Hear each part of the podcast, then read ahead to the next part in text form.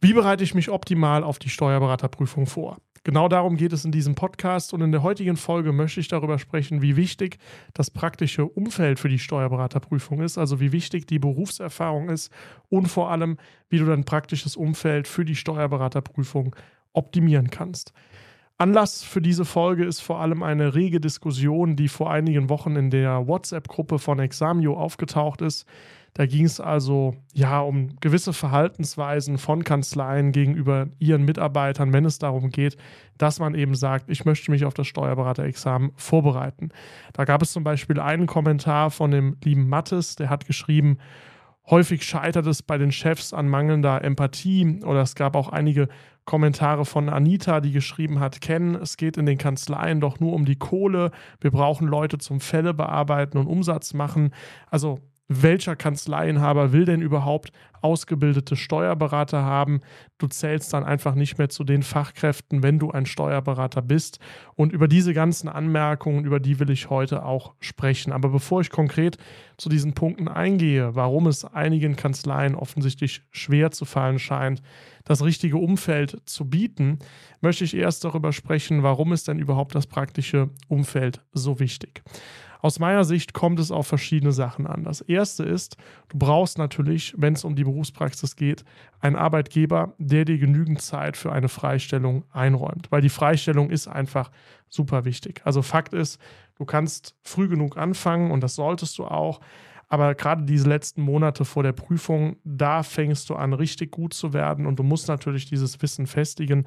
Also eine gewisse Freistellungsphase von, ich sage jetzt mal zwei bis drei Monaten, sollte man schon haben. So, und das ist natürlich ja nicht bei allen Arbeitgebern möglich, aber das wäre so ein Punkt, der aus meiner Sicht sehr wichtig ist, dass du einen Arbeitgeber hast, der das unterstützt. Einfach damit du genug Zeit hast, gerade in dieser heißen Phase, dich auf dieses Niveau zu bringen, was du für die Steuerberaterprüfung brauchst. Weil das eine ist ja, das Wissen zu haben und das andere ist, so viele Klausuren geschrieben zu haben, so viele Fälle im Kopf zu haben und vor allem auch diese Fälle in der Zeit zu lösen. Also so tief und so fest in diesen Sachen drin zu sein, dass du das Examen bestehst. Und das kannst du aus meiner Sicht nur, wenn du vor dem Examen einen gewissen Zeitraum hast, in dem du wirklich dich jeden Tag vorbereiten kannst, dass du einfach in diesem Thema komplett drin bist und dass du alles andere auch in gewisser Weise ausblendest. Also diesen Raum für Fokussierung, den brauchst du und den bietet eine Freistellung. Das ist aus meiner Sicht schon mal sehr wichtig. Und der andere Aspekt, den ich für sehr wichtig halte, ist, du bräuchtest oder du solltest auch genügend Praxiserfahrung haben. Wie war es bei mir? Bei mir war es so, ich bin damals noch beim Finanzamt gewesen nach dem Studium und ich habe mich dann nach dem Studium umgeschaut nach möglichen Kanzleien, bei denen ich arbeiten kann.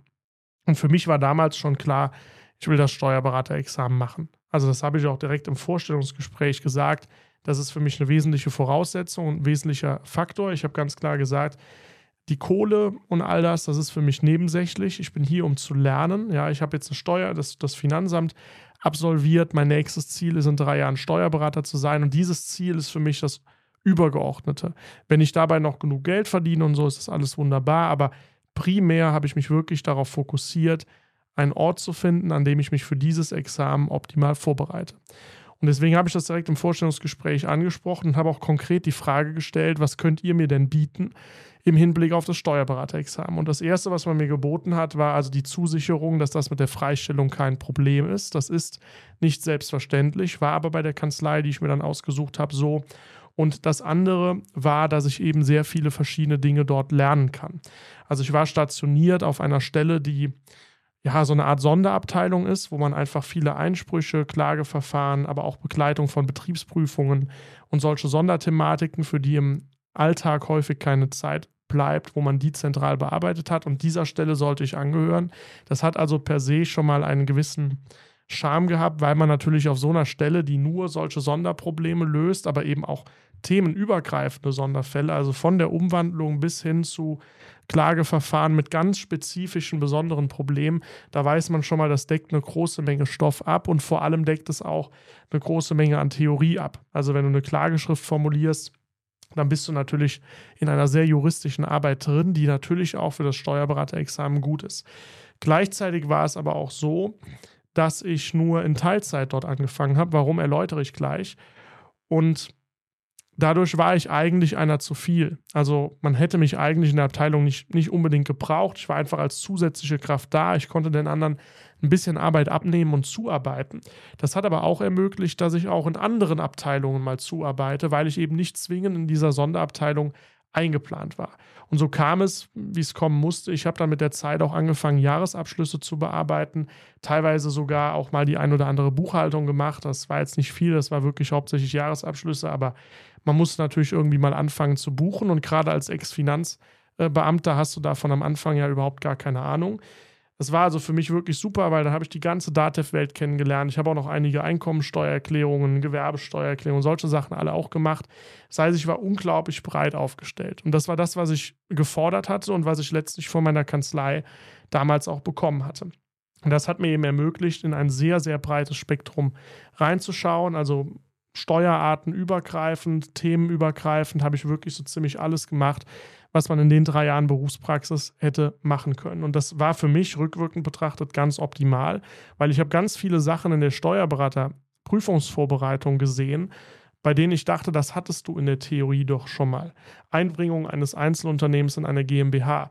Wenn du das in der Praxis schon mal hattest und vor allem, wenn du das in der Praxis schon mal gebucht hast, wenn du schon mal eine rückwirkende Einbringung eines Einzelunternehmens in eine GmbH gebucht hast, ja, viele können dir sagen, wie es rechtlich geht, aber die wenigsten können es tatsächlich buchen. Ich musste es in einem Mandat auch schon mal buchen. Dann hast du auf einmal ein ganz anderes Verständnis für solche Sachen, als wenn du das einfach nur in der Theorie beherrschst. Das hat mir wirklich unglaublich viel gebracht.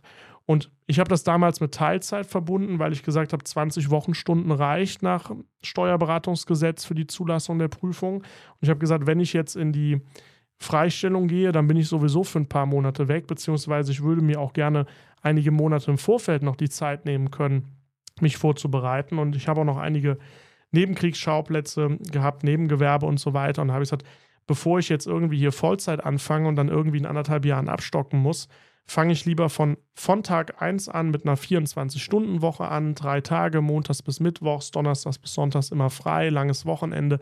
Und in der Zeit kann ich dann machen, äh, was ich will. So, und ich sage ganz ehrlich, das war gehaltstechnisch, war das äh, schwierig. Nicht, weil die Kanzlei wenig bezahlt hat, dem war nicht so.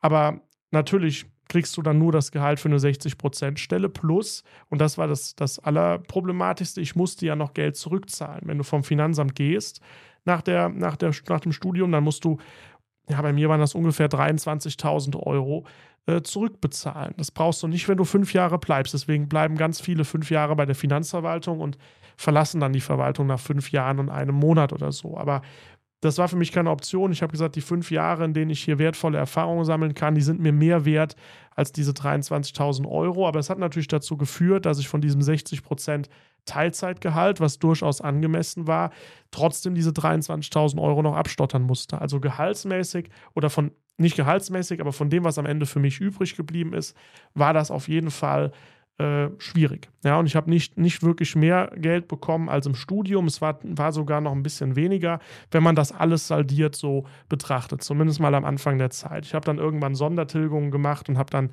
das Geld schneller abbezahlen können und von da an äh, war das dann auch wieder gut. Aber ne, ich habe mich jedenfalls dafür entschieden, eine Kanzlei zu suchen, ganz fokussiert auf dem Punkt, das ist für mich die beste Prüfungsvorbereitung, die ich zurzeit kriegen kann und alles andere ist nebensächlich. Und bei mir war das dann wirklich mit dieser Ablösesumme, mit der Teilzeitregelung, Teilzeitgehalt, dann so gesehen auch wirklich noch extrem. Ich bereue aber nichts davon, weil, wie gesagt, ich habe in der Prüfungsvorbereitung wirklich regelmäßig gemerkt, wie ich die Dinge aus der Praxis dann auch anwenden konnte. Also das sind aus meiner Sicht die zwei wichtigen Sachen. Du brauchst einen Arbeitgeber, der dir die Freistellung gewährt, damit du genügend Zeit für die Vorbereitung hast, wenn es denn dann final losgeht. Und du brauchst eine Kanzlei, die dich dadurch unterstützt, dass sie dir auch verschiedene Sachen gibt. Also das Schlechteste, was man wahrscheinlich machen kann im Hinblick auf die Prüfungsvorbereitung, ist, wenn du bei irgendeiner Big Four Gesellschaft in einer Spezialabteilung sitzt und den ganzen Tag nur eine Spezialmaterie bearbeitest. Das ist schwierig, weil da hast du einfach nicht viel gesehen. Da bist du in der Materie natürlich der absolut Beste, aber das Steuerberaterexamen ist eben sehr breit aufgestellt. Also Expertenwissen in einem Bereich hilft dir da gar nicht viel, sondern du brauchst eher Wissen in die Breite und da würde ich eben eine Kanzlei suchen, die einen guten Fundus abdecken kann. Nicht zu groß, aber natürlich auch nicht zu klein. So eine mittelgroße Kanzlei, die ein breites Spektrum an Fällen und Mandate hat und wo du einfach viel sehen kannst, ist da sicherlich interessant. Jetzt ist natürlich noch so ein bisschen die Frage, also das erstmal, warum das Umfeld überhaupt wichtig ist oder wie das Umfeld dich bei der Prüfungsvorbereitung unterstützen kann. Jetzt ist natürlich die Frage, warum gelingt das nicht immer? Warum gibt es Kanzleien, bei denen man das offensichtlich nicht haben kann? Oder warum ähm, passiert es, dass wir in der WhatsApp-Gruppe eine Diskussion darüber führen oder dass ganz viele Teilnehmer ihre Erfahrungen schildern und diese Erfahrungen einfach nicht positiv sind? Da muss man aus meiner Sicht erstmal berücksichtigen, wenn du sagst, du willst das Steuerberaterexamen machen, dann prallen in gewisser Weise auch Interessen aufeinander. Das Interesse der Kanzlei ist es, wir brauchen einen guten Mitarbeiter. Einen guten Mitarbeiter, der einen guten Job macht, der gut ausgebildet ist und der für uns Umsatz generiert. So, und für den Umsatz bekommst du ein Gehalt, was hoffentlich angemessen ist. Wenn jetzt so ein Mitarbeiter aber sagt, er will in die oder er will Steuerberater werden, dann ist natürlich aus Sicht der Kanzlei in gewisser Weise das Problem, okay, wenn er Steuerberater ist, verdient der natürlich danach auch mehr Kohle. Also wir verlieren in gewisser Weise einen Mitarbeiter im Tagesgeschäft. Dafür bekommen wir natürlich einen gut qualifizierten Steuerberater, der kann wieder andere Tätigkeiten machen, hat alles seine Vor- und Nachteile, aber er kostet uns natürlich, nachdem er Steuerberater ist, Geld. Und das, was er bisher gemacht hat, wird er wahrscheinlich danach nicht mehr machen. Er wird wahrscheinlich andere Tätigkeiten machen. Also müssen wir für die Stelle jemanden suchen. Das ist Punkt 1. Das führt schon mal per se in der Kanzlei zu einer gewissen Personalumschichtung. Punkt 2 ist, wenn die Person dann sagt, sie will auch noch eine Freistellungsphase haben, dann haben wir auf einmal das Problem, dass wir drei oder vier Monate lang so einen Mitarbeiter auffangen müssen. In guten Kanzleien, gut organisiert, ist das kein Problem. Aber es führt natürlich für die Kanzlei und für den Chef zu einem gewissen Aufwand. Das irgendwie organisatorisch aufzufangen, irgendwie umzudisponieren oder frühzeitig jemand Neues einzustellen, jemand Neues überhaupt zu finden und so weiter. Das heißt, die Kanzlei hat nicht unbedingt ein Interesse daran, dass ein Mitarbeiter sich zum Steuerberater fortbilden lässt. Kann je nach Kanzlei auch anders sein. Kann auch sein, dass sie sagen, wir können mit einem Steuerberater viel mehr anfangen. Super, macht das alle. Aber bei vielen Kanzleien führt es erstmal zu gewissen organisatorischen Problemen. Das ist einfach so. Auf der anderen Seite hast du natürlich als Mitarbeiter das Interesse, eine möglichst gute Vorbereitung zu haben und vor allem danach auch mehr Geld zu verdienen. Du machst ja den Steuerberatertitel nicht umsonst, du investierst sehr viel Zeit, sehr viel Geld. Also schlussendlich willst du natürlich auch am Ende deinen Return für diese Investition äh, bekommen. Das führt auch wieder zu einem gewissen Widerspruch meine persönlichen Gedanken dazu. Also das, das ist, denke ich, das, wo, wo jeder folgen kann, was man, glaube ich, auch, auch erkennt. Und das führt sicherlich an einigen Stellen in der Praxis auch zu Reibereien, äh, weil dieser Interessenskonflikt, der da entsteht, nicht sauber abgewickelt oder nicht sauber kommuniziert wird, wie damit umzugehen wird. Meine persönlichen Gedanken dazu. Wenn du eine Kanzlei gründest, das können wir auf dich übertragen. Wenn du jetzt nach dem Steuerberaterexamen sagst, du machst dich selbstständig, das könntest du ja machen. Du hast ja jetzt rechtlich, wenn du Steuerberater bist, die Befugnis, so eine Kanzlei zu gründen. Das Problem, was ich immer sehe, ist, du hast bis auf Steuerrecht keinerlei Grundlagen mit auf den Weg bekommen, wie man so eine Kanzlei aufbaut. Weil eine Kanzlei besteht ja nicht nur aus Fulfillment oder aus operativem Geschäft im Sinne von, äh, du baust jetzt irgendwelche Steuererklärungen, Jahresabschlüsse zusammen, sondern eine Kanzlei besteht ja ganz, ganz viel aus übergeordneten unternehmerischen Prozessen. Sachen wie Marketing, Mitarbeitergewinnung, Recruiting, aber auch Mitarbeiterführung. All diese Sachen sind ja nicht Gegenteil des Steuerberaterexamens. Du musst sie aber trotzdem können, wenn du dich selbstständig machst. Und in der Vergangenheit war es so, oder generell ist es so in Kanzleien, ist jedenfalls meine Beobachtung. Ja? Also wenn jetzt hier selbstständige Steuerberater zuhören, die das anders sehen, gerne, gerne mir eine Nachricht schreiben, dann können wir das auch mal diskutieren. Aber meine Beobachtung ist, sich selbstständig zu machen mit einer Kanzlei in der Vergangenheit war eigentlich relativ einfach, wenn man das vergleicht mit anderen Unternehmen. Weil die Sache ist ja die, die Steuerberaterkammer beschränkt in gewisser Weise den Markt, beziehungsweise nicht unbedingt die Kammer, aber das Steuerberatergesetz beschränkt ja schon mal den Markt auf eine kleine Anzahl von Personen in Deutschland, die überhaupt steuerlich beraten dürfen. Gleichzeitig gibt es natürlich eine Nachfrage, die eigentlich die letzten Jahre immer sehr hoch war und mittlerweile sogar noch steigt, weil die Regelungen alle komplizierter sind. Also hast du eine schlechte Angebotsposition bei einer hohen Nachfrageposition, was dazu führt, dass wenn du ein Schild an deine Tür hängst und sagst, du bist Steuerberater, eigentlich relativ schnell Mandanten akquirierst. Also die Einfachheit, Mandanten zu gewinnen, ist deutlich, deutlich einfacher als in anderen Branchen. In anderen Branchen, wenn du dir jetzt, keine Ahnung, Fitnessbranche oder so anguckst, da hast du ein viel kompetitiveres Marktumfeld, da hast du zig Fitnessstudios in so einer Stadt, dass die Mitglieder gewinnen. Dafür müssen die viel mehr in Marketing investieren, dafür müssen die darin auch einfach viel, viel besser sein. Aber ein Steuerberater, der findet eigentlich seine Mandanten. Ob das die Traummandanten sind, ob das alles so sinnvoll ist, ist nochmal eine andere Sache. Aber so eine Kanzlei erstmal zu eröffnen, halte ich persönlich für relativ überschaubar im Vergleich zu anderen Sachen. Ja, du kaufst dir noch die Datev-Software und so weiter, ein bisschen IT-Infrastruktur, so und dann fängst du im Prinzip an. So, und dann kannst du mit der Zeit, kannst du anfangen, Mitarbeiter einzustellen, die nehmen dir ein bisschen Arbeit ab. Und das ist ja der Stand, den viele Kanzleien immer noch haben. Es gibt natürlich auch Kanzleien mit 300 Mitarbeitern, die haben sich mit den Themen Unternehmensführung befasst. Die haben sich damit befasst, wie man so ein richtiges Unternehmen aufbaut, wie man das skaliert. Aber gerade auf dem Land viele kleinere Kanzleien betreiben das auf diesem ganz kleinen Niveau. Die machen sich nicht groß um Marketinggedanken, genauso aber auch nicht um Mitarbeitergewinnung, Mitarbeiterführung. Das ist einfach so ein Ding, was, was läuft, was funktioniert. Der Inhaber macht genug Gewinn damit und ist am Ende damit happy. Und das ist auch völlig in Ordnung. Nur man muss sich natürlich dessen bewusst machen, dieser Schlag von Steuerberater hat Mitarbeiterführung nie gelernt und wenn er sich das nicht irgendwie proaktiv mal beigebracht hat, woher soll er es dann auch können? Hinzu kommt dann noch, Steuerberater sind häufig eher rationalere Menschen. Also viele Steuerberater, die ich kenne, sind eher rational, sprich, ich sage immer, die denken in Excel-Tabellen. Also die denken sehr logisch, die denken sehr analytisch. Wohingegen, also der Gegenzug wäre Menschen, die eher emotional sind, die also eher aus dem Bauch raus entscheiden. Aber die meisten Steuerberater, würde ich sagen, aus meiner Erfahrung, sind eher, sind eher zahlenorientiert, ja, sind eher rational denkend. Gleichzeitig sind viele Steuerberater aber auch introvertiert. Also die gehen nicht unbedingt auf Leute, auf fremde Menschen jetzt zu und sind jetzt voll die Rampensäue, sondern es sind häufig in sich gekehrte analytische Menschen. Ich glaube sogar, dass du in gewisser Weise so ein Charaktertyp auch sein musst, wenn du in deinem Job, in deinem Tagesgeschäft als Kanzleisteuerberater gut sein willst. Das führt aber dazu, wenn du so bist, rational introvertiert, dass du nach außen hin eher kühl wirkst, weil du sprichst häufig nur, wenn du angesprochen wirst.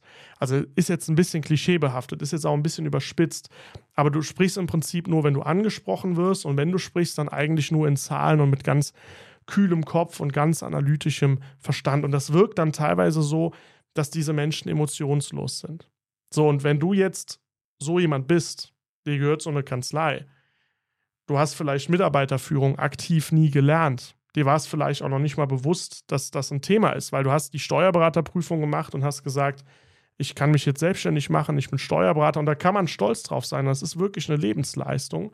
Und hast vielleicht gar nicht das Problembewusstsein gehabt, dass zu einer Kanzlei vielleicht auch noch ein bisschen mehr dazu gehört als nur Steuerrecht und bist dann eben auch noch vielleicht so ein rationalerer, introvertierterer Mensch, dann kann das natürlich auf dich als Mitarbeiter, auf den der gegenüber sitzt in so einem Gespräch, einfach relativ schlecht wirken, wenn dann dieser Steuerberater ähm, ja diesen Interessenskonflikt einfach kommunikativ nicht unbedingt optimal abwickelt.